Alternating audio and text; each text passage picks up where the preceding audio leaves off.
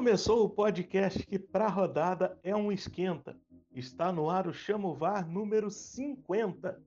Eu sou o Celso Peixoto e tenho comigo ele, Lucas Mantovani. Tudo bem, Lucas? Fala, Celso. Tudo bem sim com você? É, por aqui tudo certo. Eu vi que você tá numa vibe muito boa. A animação é isso aí. Tá terminando a primeira fase. A Série C é pura animação. Mas antes de falar sobre a próxima rodada, vamos lembrar as nossas redes sociais, nosso Twitter, nosso Instagram e o nosso TikTok, arroba pode chamovar. Temos também o nosso canal no YouTube, podcast Chamovar, procura lá a gente e se inscreve. Temos planos de apoio para você que gosta da gente ali, que pode e quer contribuir tanto no Apoia-se quanto no PicPay. Lucas, como faz para ser um apoiador do VAR? Ah, Celso, para entrar na família do VAR é muito fácil. Dá para fazer isso tanto pelo PicPay, no arroba, pode ou pelo Apoia-se, apoia.se barra pode. Entra lá, confere quais são as vantagens de ser um só um membro, né? Um, apoiador do Chamo VAR e, e ajuda a gente, né? É muito, muito importante isso para a gente pagar os nossos custos aqui. Mas, se você não quiser virar um apoiador, mas puder doar alguma quantia, mandar pra gente algum valor, o valor que seu coração permitir, sua carteira também, porque a gente sabe que não tá fácil para ninguém, é só mandar um pix pra gente, né? Chama o VAR Podcast, arroba gmail.com é a chave do pix, manda lá o valor que você puder. Tem também o nosso grupo de Telegram que é aberto, né? A cabine do VAR. Por lá você conversa muito com a gente, também com os outros membros sobre Série C, sobre aleatoriedades. Enfim, entra lá, legal demais. Lembrando também que toda quarta-feira tem o nosso texto no Última Divisão, a parceria da, da gente com a galera da Última Divisão, né? E, por último, mas muito importante, tem o formulário do VAR, porque a gente busca um novo integrante para ajudar a gente a continuar esse projeto maravilhoso que é cobrir a Série C é, por áudio, por áudio e vídeo, pelas redes, fazendo jogos, enfim. Se você quiser integrar o projeto, é só você responder o nosso formulário que a gente entra em contato com você. Todos esses links estão na descrição desse episódio, então não precisa pausar agora para ir mexer em nada, pode continuar escutando. Depois você vai lá e acessa tudo isso aí. Vamos então com as estatísticas do campeonato. Até agora foram 62 vitórias dos mandantes, 43 empates e 25 vitórias dos visitantes. 264 gols marcados em 130 jogos, o que dá uma média de 2,03 gols por jogo. O melhor ataque é do Ipiranga, fez 22 gols até agora. Já o pior ataque é do Santa Cruz, que fez apenas 7. 7 também é o número de gols que a melhor defesa sofreu. O Ferroviário é o time com a melhor defesa. Ao contrário do Ferroviário, temos o Manaus que sofreu 20 gols até agora. Irino do Ipiranga é o artilheiro, fez 8. O Ipiranga também fez 15 gols dos seus 22 no primeiro tempo. O Novo Horizontino, pelo contrário, sofreu apenas dois gols no primeiro tempo. O Manaus, que tem a pior defesa, sofreu dos 20, 16 fora de casa. O time só sofreu 4 gols em casa, é muito bom dentro de casa, mas fora de casa tomou muito gol. O Altos sofreu 4 gols nos acréscimos do segundo tempo. É um time que toma muito gol ali no apagar das luzes. Ô Lucas, você tem alguma coisa a destacar sobre o campeonato? Celso, queria fazer um destaque, que é o seguinte, eu acho bem curioso. O Manaus tem a pior defesa do campeonato, mas é o líder do grupo A e inclusive tem o melhor ataque do grupo A, né? Que a gente pega aqui entre todos os 10 aqui. Então eu acho bem curioso, né? Um time que é, tem todo esse desequilíbrio nas estatísticas, mas que com o Evaristo Pisa é, voltou a, fazer, a desempenhar um bom futebol, né? E também, Celso, não dá para deixar de destacar o segundo gol seguido que o Oeste faz contra, né? Duas rodadas, dois gols contras. O, o Brigatti que ainda trocou a zaga para ver se resolvia, mas quando a fase é ruim, realmente não tem, não tem o que salva, não. É que o, o Oeste ele teve por um bom tempo a pior, pior ataque. Aí o time estava precisando fazer gol, só que a zaga não entendeu que era fazer gols a favor, não era fazer gols contra. É, mas tem feito gols, pelo menos. É, e o. E o Brigatti é aquela coisa, né? Quando a. Quando a eu, ia, eu falo fase, mas a, não é que é fase, né? Do, do Oeste já passou de fase, é uma realidade, né? Porque o clube tá rebaixado, tá, foi rebaixado na Série B quase que um pouco, depois, um pouco na metade do campeonato por 18 rodadas basicamente sem fazer muita coisa. E agora na Série C também chega muito mal, né? Então, assim, nacionalmente, não sei bem se é uma fase. Mas o Brigatti foi lá, trocou a zaga, deu errado. Trocou o goleiro, o Fernando Henrique, que vinha muito bem nesses, acho que dois ou três jogos que ele fez. E aí o, né, trocou o goleiro, o Rodolfo foi muito mal, tomou um frango, assim, pavoroso. É, o, o problema do Oeste parece ser crônico. Né? Já não é mais nem em fase. Porque veio mal no ano passado. Esse ano fez até um, um bom começo de A2 no Paulista, mas também ficou sem o acesso. E agora está caminhando a passos largos para um rebaixamento para a Série D. Eu acho que nem o, o mais otimista dos torcedores confia no, numa recuperação do Oeste.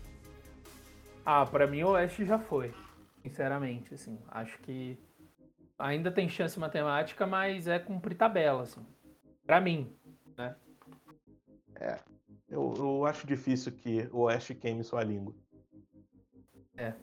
Sempre, sempre existe a possibilidade, né, Celso?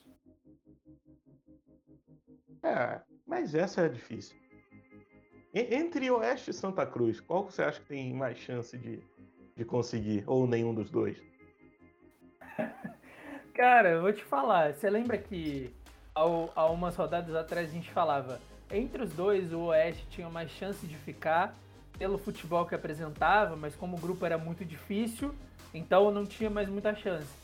É, eu acho que o jogo inverteu agora. Né? O Santa Cruz ele vem fazendo jogos interessantes, mas de novo, aí quando é para dar errado, né? E aí o Santa Cruz vem um ano inteiro dando errado, fica difícil você mudar a trajetória, né? Fica, fica complicado.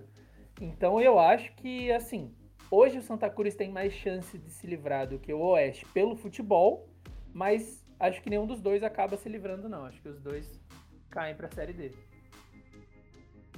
Então, os dois times estão fazendo aquela piadinha do torcedor que empata é líder, vence é líder, perde é líder.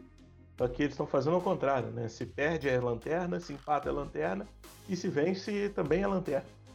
E os dois estão ali em último há um bom tempo. É, com certeza. O Santa Cruz está na lanterna do campeonato desde a quinta rodada, né? Chego, frequentou a lanterna na, na segunda rodada, aí depois foi para vice-lanterna, né? Mas voltou na quinta rodada a lanterna do campeonato. Santa Cruz que a melhor posição do Santa Cruz no campeonato até aqui foi um oitavo lugar, né? Na primeira rodada. Ah, o torcedor comemoraria como um título o oitavo lugar na 18 rodada. Não, não tenho dúvida. O Oeste já foi um pouco diferente. O Oeste ele assumiu a lanterna na, na, na sexta rodada e de lá nunca mais saiu também. Mas começou o campeonato, se a gente pega a terceira rodada do, o campeonato Oeste estava na sexta posição. Certeza também que seria um troféu no final do campeonato. Mas sexto, Figueirense com 19 pontos não, não tira 13 pontos ali, em 15. Pô, 13 em 15? Ô louco, ainda dá. Não vai dar. Não vai dar. É, a verdade é que, assim, o jogo, o Santa Cruz, e aí a gente vai falar um pouco disso também, mas o Santa Cruz ainda tem um confronto direto, né, contra o Altos. Você vai entrar melhor nisso na, no, no, no, bloco ali de assuntos. Santa Cruz ainda tem essa possibilidade, né, é, mas ainda assim é muito difícil, muito complicado. Acho que o Jacuipense também, é, pelo futebol que está apresentando, vai. É que não dá para confiar no Altos também, no Floresta, mas mas acho que dá para confiar menos ainda no Jacuipense. Né? Ah, mas Jonilson Veloso de volta e parece que já culpa. A volta dos que não foram, férias. né? cara pode tirar férias no, no meio do campeonato. ah, eu, o time tá meio mal aqui, vou, vou tirar umas férias aqui para ver se melhora. Ele tava precisando viajar um pouco, viajou, Mas voltou. Vamos falar de agora, tudo isso aí. Jonilson, melhor do que nunca. E ele não foi demitido, então ele ainda é o, o técnico ser... com mais tempo no clube. Ele ainda é o técnico então, eu fico pensando sobre isso, né? Ele ainda é o técnico mais longevo porque ele não foi demitido. É, ainda. Ele não foi demitido, mas. Mas qual que era o cargo dele enquanto ele tava de Ele férias? ainda era o técnico, só que ele tava de férias. Não, não é possível. Vamos entrar no próximo bloco e a gente comenta sobre, sobre essa, essas férias do João Nilson Veloso. Lucas, vamos começar pelo grupo A, então, porque é o, o grupo que tem mais times com grandes chances de, de ser rebaixado, né? A gente separou aqui quatro times: Floresta, Altos, Jacuipense e Santa Cruz. É, o Floresta, que hoje é sétimo com 15 pontos, tem 7,6% de chance de ser rebaixado. A gente pega dados do chance de gol, é, para todos os, os clubes que a gente for falar aqui, a porcentagem de chance de rebaixamento é segundo chance de gol. O oitavo colocado é o Altos com 14 pontos, 18% de chance de rebaixamento. Em nono, Jacuipense, tem 11 pontos e 80,5% de chance de ser rebaixado. Em décimo, Santa Cruz com 8 pontos e 93,7% de chance de rebaixamento. Lucas, a gente consegue ver que tem é, nessas cinco últimas rodadas tem alguns confrontos diretos entre esses times. Então pode ter uma troca ali muito grande de, de pontos. O Altos é o único que enfrenta é, todos os outros três, né? Da pega Floresta, Jacuipense e Santa Cruz. Dá para dizer que o Altos só depende dele para se livrar do rebaixamento. É, isso é melhor você enfrentar os adversários diretos ou você acha melhor é, não enfrentar esses adversários diretos, enfrentar, enfrentar adversários que estão no topo da tabela e aí você não tem chance de tirar ponto também. Qual que você preferia nesse momento? Se eu sou o torcedor do Floresta e do Altos, eu prefiro que o campeonato acabe agora, entendeu? Eu meto um stop the counting aí, igual o, o- o Trump fez na eleição, e vou pro abraço. Não- não- não- eu acho assim. Teoricamente, é melhor você enfrentar quem tá mal junto com você que tá mal do que você enfrentar alguém que tá bem, né?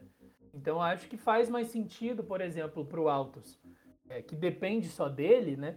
já que pega o próprio Floresta ou Santa Cruz e o Jacuipense, é, acho que acaba sendo melhor. Só que ao mesmo tempo, se você perde, você tá automaticamente deixando com que o time que tá abaixo de você leve os três pontos, né?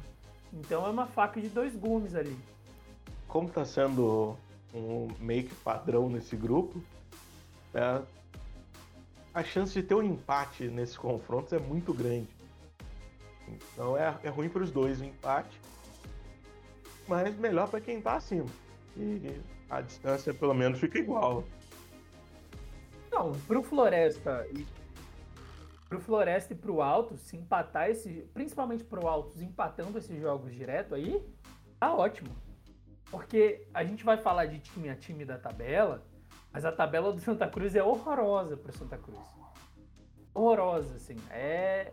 é, é- enfim, se seguir uma, uma lógica, vai ser muito difícil qualquer coisa, assim, pro Santa Cruz. Mas se a gente pega, por exemplo, o Altos, uma tabela que é mais propícia, porque pega o Floresta, pega o Jacuipense, pega o Santa Cruz, né? O Floresta é, também tem adversários mais da parte de cima da tabela, adversários que lutam pelo G4, né? O Jacuipense também. Então, só que o Jacuipense fecha o último jogo contra o Altos, né? Se, se a gente segue o que tá, faz de conta que segue o que tá na tabela hoje, aí é, é o Jacuipense chegando assim para precisar ganhar para não cair. Claro que tem todos os critérios de desempate e tal, mas estou excluindo isso por enquanto, assim, falando só de pontuação. Esse- essa análise de enfrentar adversários de baixo ou da parte de cima, esse grupo é que o que não for con- confronto direto vai estar enfrentando um adversário que está em cima. Porque se. É, porque todo mundo briga, ou briga pelo rebaixamento, ou briga para pro G4, né? É, porque do Floresta para baixo tá brigando para não cair, do Ferroviário para cima tá brigando pelo, pelo G4. Então, não vai ter jogo fácil para ninguém. Mas uma, uma tabela ali, um caminho de um pode ser menos complicado que a do outro. Então vamos falar sobre isso? Vamos pensar qual é o caminho menos complicado aqui? Vamos lá, o Floresta, vou contar para vocês como que tá até o final. Pega o Paysandu fora, na 14 rodada. Na 15 tem o Altos em casa. Na 16 o Tombense fora. Na 17 o Volta Redonda em casa. E fecha contra o Ferroviário fora. São três jogos fora de casa, mesmo o Ferroviário sendo o jogo é, quase em campo neutro, né? porque é na mesma cidade, provavelmente sem torcida mas são três jogos como visitante e só dois como mandante. Não tá uma tabela tão boa assim para Floresta, mas acho acessível. O que, que você achou, Lucas? Cara, eu acho que é o seguinte: o, o, o Floresta. É... Pegar o Paysandu fora de casa é complicado porque o Paysandu voltou a ganhar jogos, né? Na, na Curuzu. Se fosse a, antes do falsequismo assumir, eu acho que a gente podia falar, ó, não é uma, um mau negócio. Agora já acho que é um pouco mais complicado e o Paysandu brigando pela pelo G4, né? Então vai ser vai ser um jogo complicado. Agora, o Floresta pode jogar contra o Altos, que é uma partida extremamente decisiva dentro de casa. Isso é bom pro, pro Floresta. Pega o Tom Bense fora, mau negócio também, porque o Tom Bense, o que ele não gosta de jogar fora de casa, ele joga dentro para ganhar, né? É, e acredito que muito pelo time justamente não querer jogar fora, vai ter que jogar tudo em casa, né? Então, aí já acho uma partida mais favorável. Aí contra Volta Redonda em casa, é... é um jogo assim que a gente nunca sabe o que esperar do Volta Redonda, né? Mas ele não costuma muito bem fora de casa. São três empates, duas derrotas e só uma vitória até agora. Então pode ser um jogo mais acessível pro, pro, pro Floresta. E pega o Ferroviário fora de casa, né? O que você já explicou do campo neutro, é um clássico local. Mas o Ferroviário que ainda também não perdeu em casa, né? São três vitórias e três empates.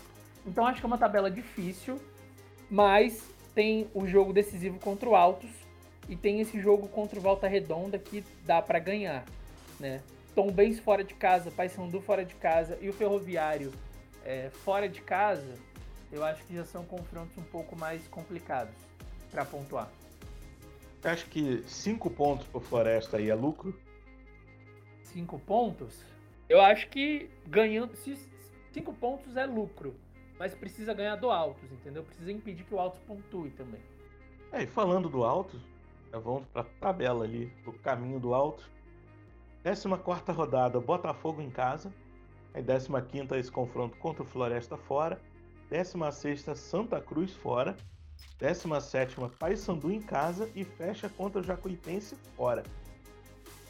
Não tá muito ruim pro Alto, né? Porque tem muitos confrontos diretos e é o time que só depende dele. Se ganhar esses três confrontos diretos, eu acho que se garante. Você concorda, Lucas? Eu concordo. O problema vai ser ganhar esses três confrontos, né? O, o Altos não venceu ainda fora de casa no campeonato. É, ele tem é, é esse problema assim, de jogar fora. É, foram quatro derrotas e dois empates. E aí ele pega os, os adversários diretos, né? Tanto Floresta quanto Santa Cruz quanto Jacuipense, todos fora de casa. Então eu acho que, por mais que seja um caminho mais interessante, no sentido de poder impedir que o seu rival pontue, ao mesmo tempo, se você pega o histórico do Altos no campeonato fora de casa, o negócio não é muito bom não. É, o problema disso tudo, o problema mais eu acho que é para quem vai assistir os jogos, porque Jacuipense, Floresta e Santa Cruz também não são bons mandantes. Então esses três jogos são promessas de jogos ruins. É, o, a, a, promessa do empate ela é real, né? assim. Mas e aí, se for um empate contra esses três, é, acho que, assim, se o, se o Altos ganhar pelo menos dois desses três jogos, eu acho que já se garante, sabe? Acho que, vai, acho que aí fica mais tranquilo. É, se ganhar contra, sei lá, o Floresta e o Santa Cruz, acho que já fica mais tranquilo para jogar o último jogo contra o Jacuipense. É, agora, se perde do Botafogo em casa, né? Botafogo que vem muito bem no campeonato. Mas se perde do Botafogo, aí tem que fazer um jogo assim muito bom contra o Floresta. Mas agora indo pro Jacuipense, que vai ter no caminho o Ferroviário fora de casa pela 14ª rodada. Na 15ª pega o Manaus em casa. Na 16ª o Volta Redonda em casa. Na 17ª o Botafogo fora e fecha contra o Altos. É o time que tem, né, os dois né, que estão hoje na zona tem três jogos dentro de casa no, no nesse final. Mas o Jacuipense eu vejo esses dois jogos seguidos dentro de casa contra Manaus e contra Volta Redonda uma oportunidade de dar aquela arrancada para sair. É, o jogo contra o Ferroviário fora acho muito difícil. O jogo contra o Botafogo também é muito difícil. Agora, o Manaus, que fora de casa o Manaus não é tão bom assim, né?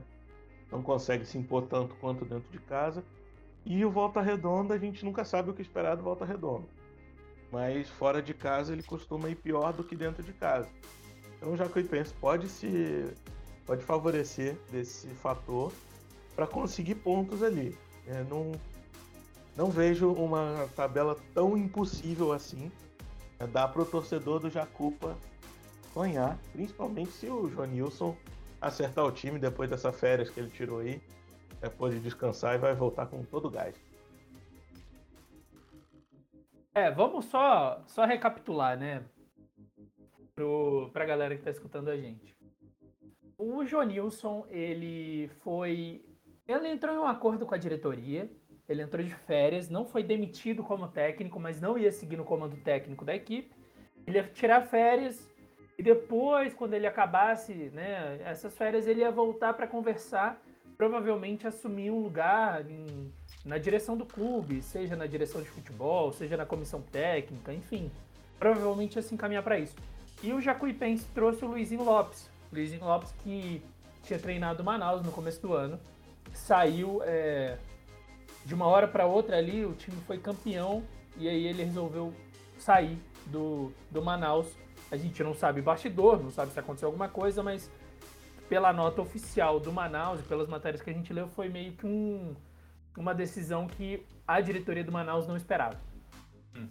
Enfim, o, o, Luizinho assumiu, é, não foi bem, perdeu, e aí, de repente, a gente estava passando pela timeline na segunda-feira quando a gente viu o, o Jacuipense anunciando oficialmente que o Luizinho não era mais técnico. Ele tinha resolvido seguir outros rumos. Esses outros rumos, também conhecido como confiança na Série B, é, que confiou nele, né, Celso? Mesmo ele não indo bem no, no Jacupa, não teve nem tempo também tipo, de, de fazer alguma coisa direito. É, e aí a gente já pegou de surpresa de novo, hoje, né, hoje, quarta-feira, para você que está escutando outros dias, mas quarta é o dia que a gente está gravando, um retorno do Jonilson como técnico.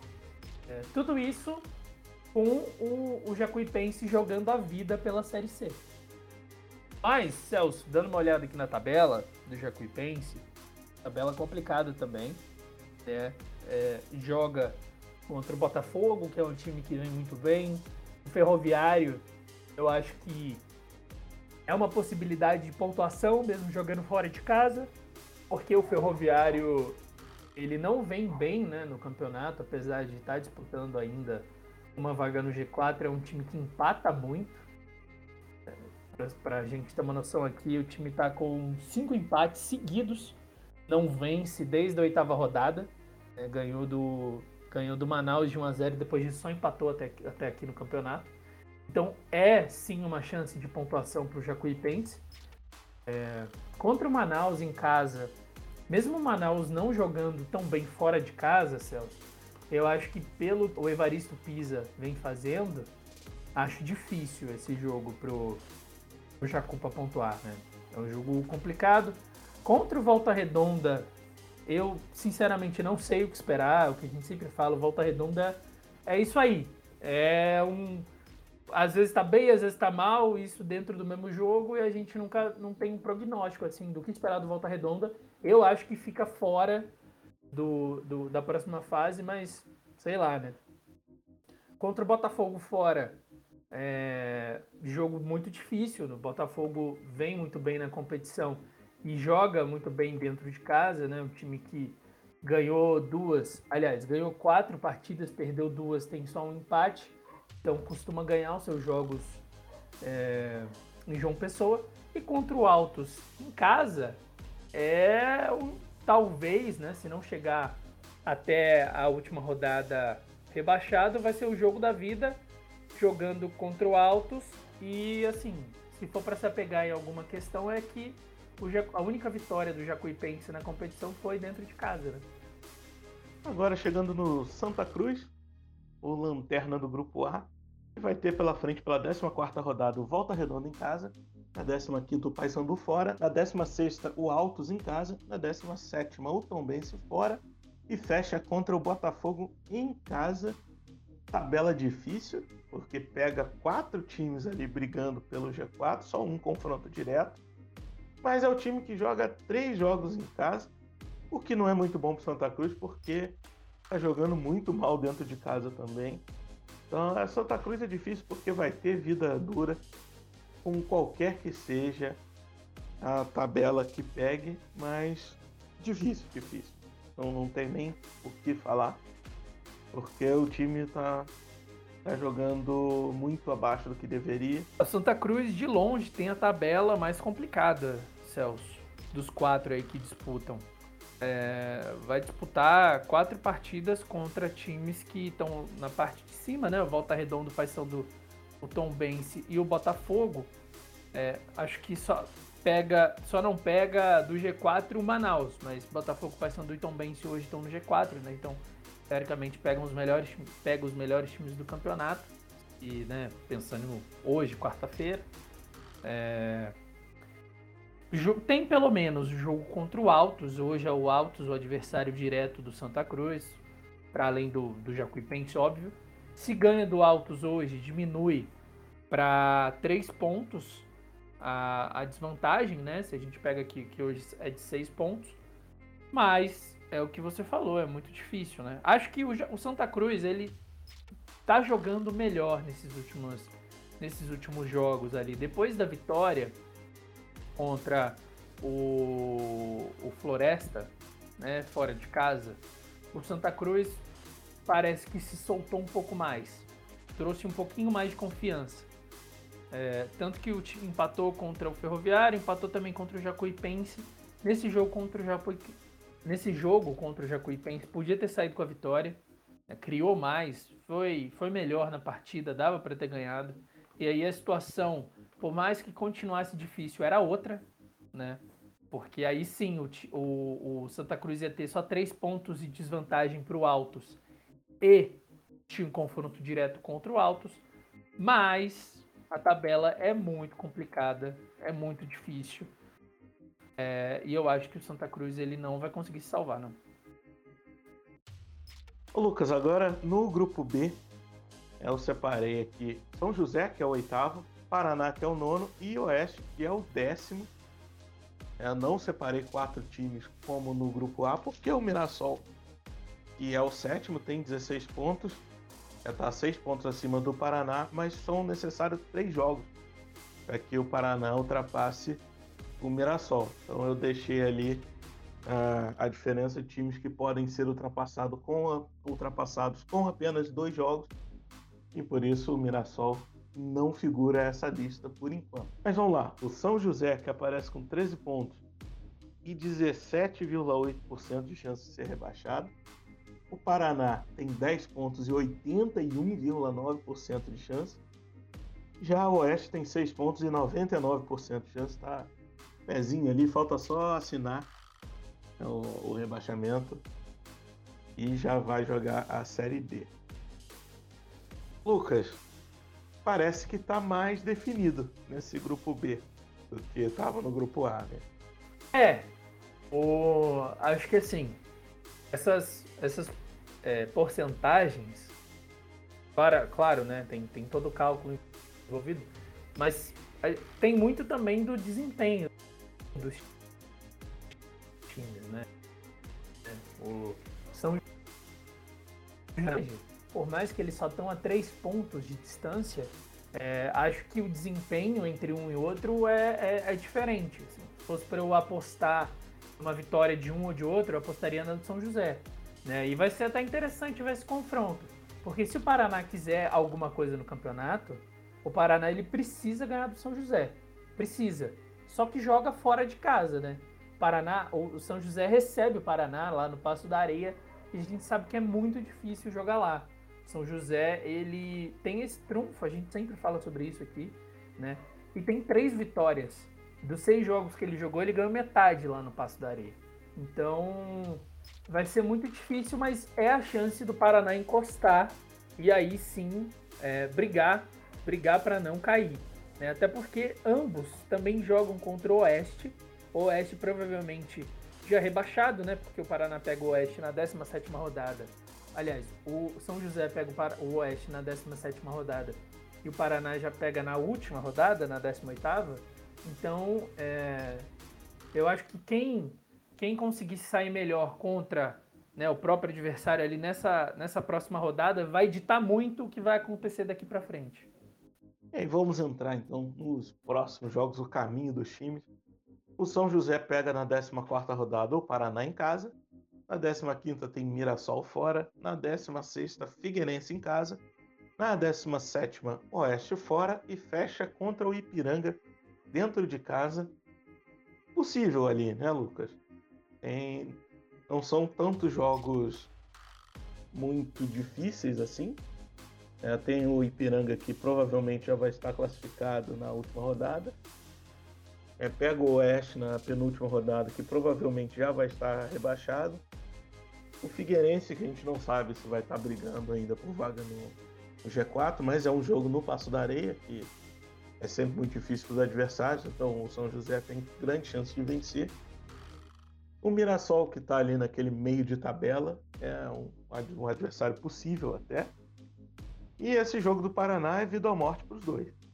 E se o São José ganha, abre seis pontos e praticamente garante ali a sua vaga na, na Série C, mas se perde, deixa tudo aberto e dá a sobrevida para o Paraná. O que, que você acha? É, eu acho que a tabela do São José ela ajuda, né? Ela facilita, porque ele só pega um time a ponta, e aí, igual você falou, o time que já vai provavelmente já classificado já não deve também mais estar naquele ritmo que vem, que é o, o Ipiranga. Pega Mirassol e Figueirense, provavelmente dois times que, que vão ficar no meio de tabela, né? O, o Mirassol mais do que o Figueirense, o Figueirense ainda tem uma possibilidade de lutar. E a parte boa para o São José é que pega o Figueirense depois do Mirassol.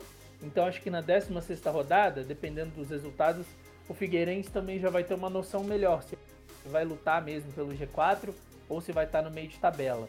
Né? E pegou o Oeste já provavelmente rebaixado. Então acho que a tabela do São José ela, ela ajuda o time. É uma tabela que facilita. Acho que até o empate contra o Paraná não é dos piores resultados. Não pode perder. Ganhar é muito bom. Empatar eu acho que não é ruim, mas perder vai ser horroroso. É, agora falando do adversário dele na próxima rodada, o Paraná é, enfrenta o São José fora. E na 15 tem Criciúma em casa. Na 16 o Mirassol em casa. Na 17 Novo Horizontino fora. E fecha contra o Oeste em casa. Pega ali dois adversários que estão na parte de cima da, da tabela. Né? O Criciúma ainda vai estar brigando. O Novo Horizontino talvez chegue na penúltima rodada já classificado e Mirassol um adversário meio de tabela. É, o jogo importante para o Paraná é realmente esse contra o São José. É que se o São José não pode perder, o Paraná não pode perder mais ainda. Até o empate para o Paraná não é um, um bom resultado. É porque é manter esses três pontos. Mas a, acho a tabela do Paraná um pouco pior do que a do São José. Concorda? Sim, a tabela do Paraná é pior que a do São José por uma série de fatores. Primeiro porque joga contra o São José fora de casa, a gente comentou bastante sobre isso, então nem vou entrar. Aí pega o Criciúma em casa, mas pega um Criciúma que ainda vai estar tá lutando para se classificar, provavelmente. Né? Acho que não vai ter se classificado ainda na 15ª rodada. Depois joga contra o Mirassol, eu acho que esse é o jogo que o, o Paraná precisa ganhar em casa. Claro, além do São José. Mas contra o Mirassol é o jogo para ganhar. Porque vai pegar o Novo Horizontino na 17 rodada, fora de casa.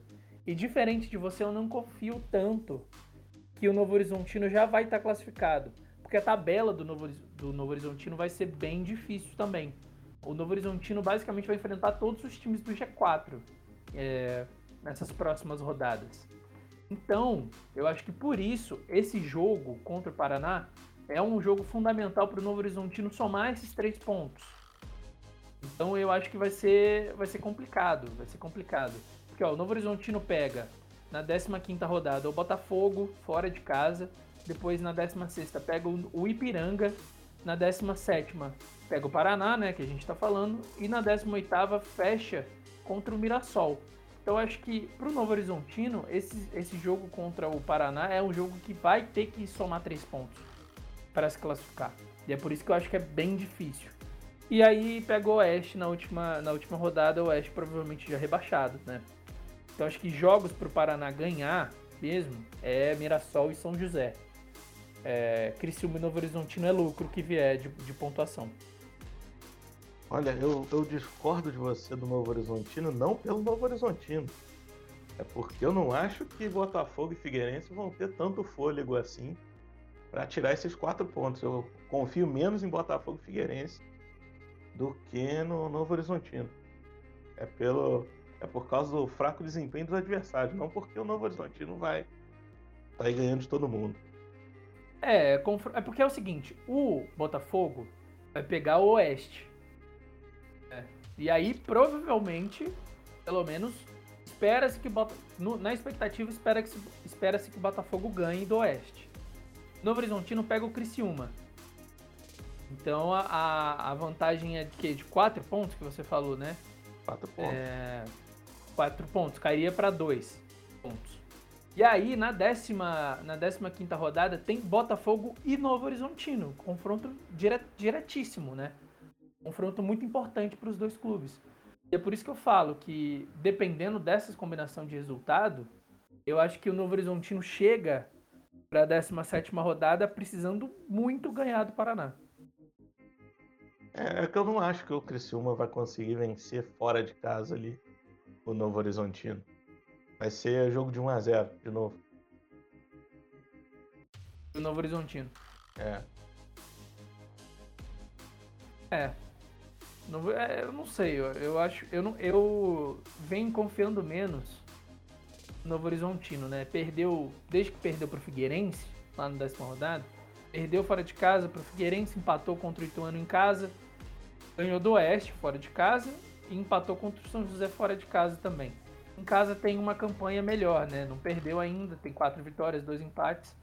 Ele não tomou mas... gol em casa. É, sim. Ainda assim, a gente está falando do Criciúma, né? o quebrador de tabu. Então, eu acho que é um jogo muito difícil. É o Criciúma que vai mal em casa. E o Botafogo é o time que, se o Novo Horizontino fizer um gol cedo, o Botafogo vai segurar o resultado. E o Argel é desse. Exatamente. Vai segurar a derrota. É, de novo. De novo.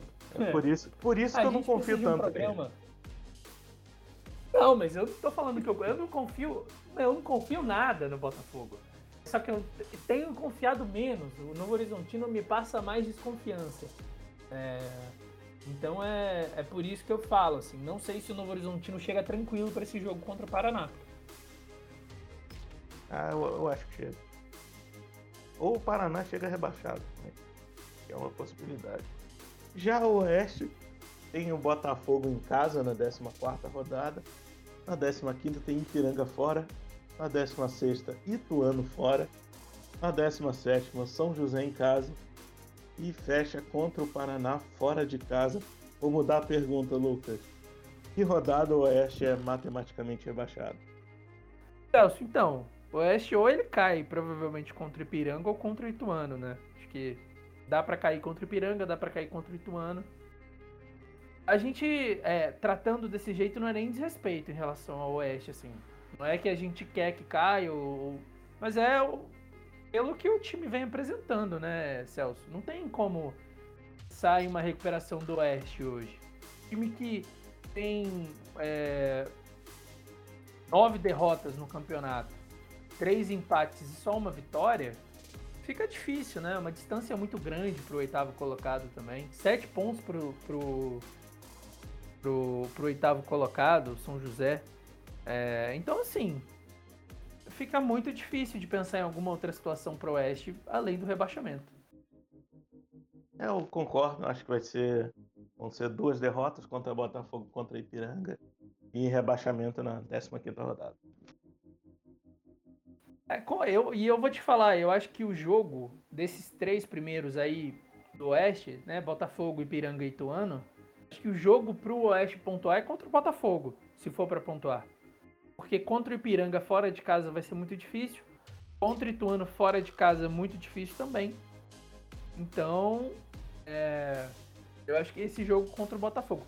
Agora, o Oeste, ele tem uma vantagem, teoricamente, que nem outro time tem. Porque o Oeste pega o São José e o Paraná. Então, se o Oeste conseguisse, por exemplo, uma vitória contra o Botafogo, vá, sei lá, vai que, e ganhasse de São José e Paraná, dependendo das combinações de resultados, o Oeste se safa. É o, time, é o único time aqui no Grupo B que tem essa vantagem. Lucas, antes de entrar nos jogos da 14ª rodada, como que tá o nosso ranking? Nós saímos de empate de novo? Você mandou essa só porque você acertou a mais do que eu, né? Aí você quer, quer dar destaque para não ter esse empate. Muito bem, Celso Peixoto.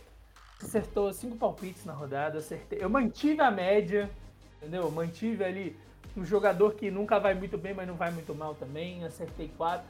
Você tem 55 palpites corretos, eu tenho 46. São 9 de diferença. Lembrando que isso se estende até a final, então ainda tem muito jogo para ir mudando. É, tem muito jogo pra gente errar também. A gente erra bastante. Também. A gente erra bastante. Na verdade, na verdade, não é que a gente erra tanto, é que os times não correspondem ao que a gente pensa.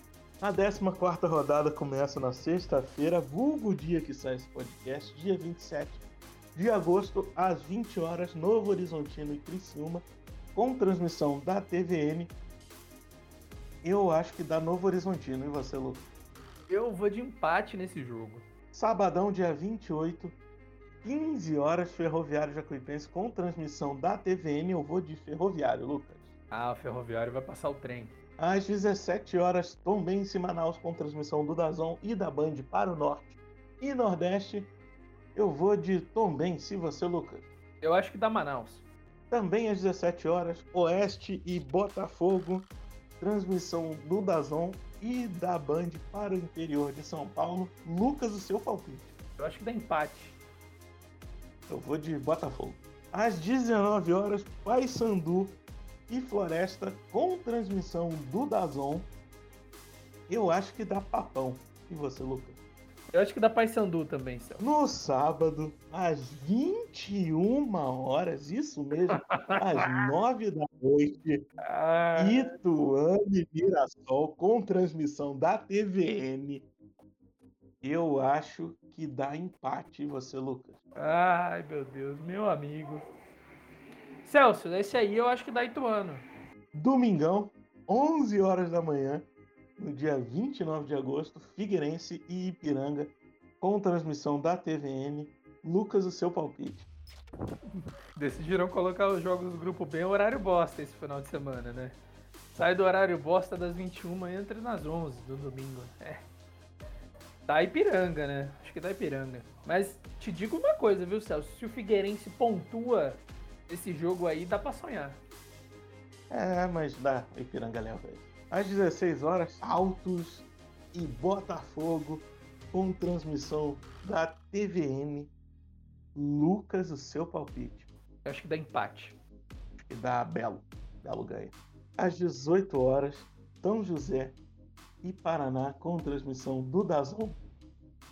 Eu vou de Zeca. Eu acho que da São José também. Dia 30, segunda-feira, às 20 horas, Santa Cruz e Volta Redonda com transmissão do Dazon. Lucas, o seu palpite. Eu acho que dá Volta Redonda. Eu vou de volta. Vou de volta. É isso aí, Lucas. Terminamos mais uma edição do nosso podcast. Vou repetir para quem ainda não segue a gente, as nossas redes sociais, nosso Twitter, o nosso Instagram e o nosso TikTok, arroba pode chama o VAR. Temos também nosso canal no YouTube, podcast Chama o VAR. Segue a gente lá, se inscreve, curta, comenta e compartilha os nossos vídeos. Lucas, repete pra gente, por favor, como que faz para ser um apoiador do VAR. Ah, para apoiar é muito fácil, Celso. Para apoiar pelo PicPay no arroba pode lá no, no cantinho de assinatura, ou pelo apoia-se no apoia.se barra pode você entra lá, tem o nosso plano de apoio Varzão, você confere certinho todas as vantagens que você tem assinando ele, além de, claro, ajudar muito a nossa vida financeira. Mas, se você não quiser se comprometer com o plano de assinatura, você pode mandar um Pix. O dia que você quiser, a hora que você quiser, pelo chamovarpodcast.gmail.com. Essa é a nossa chave de Pix. Lembrando também que o nosso grupo de Telegram, ele está aberto caso você queira conversar sobre Série C, falar groselha, falar o que você quiser. Pode entrar no grupo, entra lá, Cabine do VAR, só pesquisar no Telegram. Tem os nossos textos no Última Divisão, a gente tem texto toda semana falando sobre a rodada. Texto dessa semana, inclusive, já saiu lá na Última Divisão. Fala muito sobre as polêmicas de arbitragem da rodada, sobre o VAR, enfim, a gente falou bastante sobre isso nesta semana. E, claro, se você quiser ser um novo integrante do Chão VAR, a gente busca novas pessoas para ajudar a gente a levar mais conteúdo sobre a Série C. Você responde o nosso formulário, a gente vai entrar em contato com você de volta. Todos esses links estão na descrição, pode ficar tranquilo. Termina o primeiro programa, depois você vai lá, clica em cada um que você achar melhor. É isso aí, Lucas. Foi muito bom ter a sua companhia até aqui. Eu deixo o meu abraço para sua pessoa. Oh, muito obrigado, Celso. 50 abraços já nesse grande podcast Pacha Renda, que é o eu chamo VAR, né? Eu, obviamente, retribuo um abraço para você, deixo um abraço pra galera da cabine do VAR. A família do VAR tá gigante, cada vez mais crescendo. A gente bateu seguidores no, no Twitter também. É, então, assim, só alegria, né? Só alegria. Aliás, depende do time, né? Para alguns nem tanto. E vamos continuar. Mais uma série C indo para conta, pelo menos nessa primeira fase. E a gente, e a gente cada vez mais tentando levar um conteúdo bacana sobre o futebol da vida real, como diria Dudu Monsanto. É isso aí, Lucas. Um abraço para quem está escutando a gente e até semana que vem.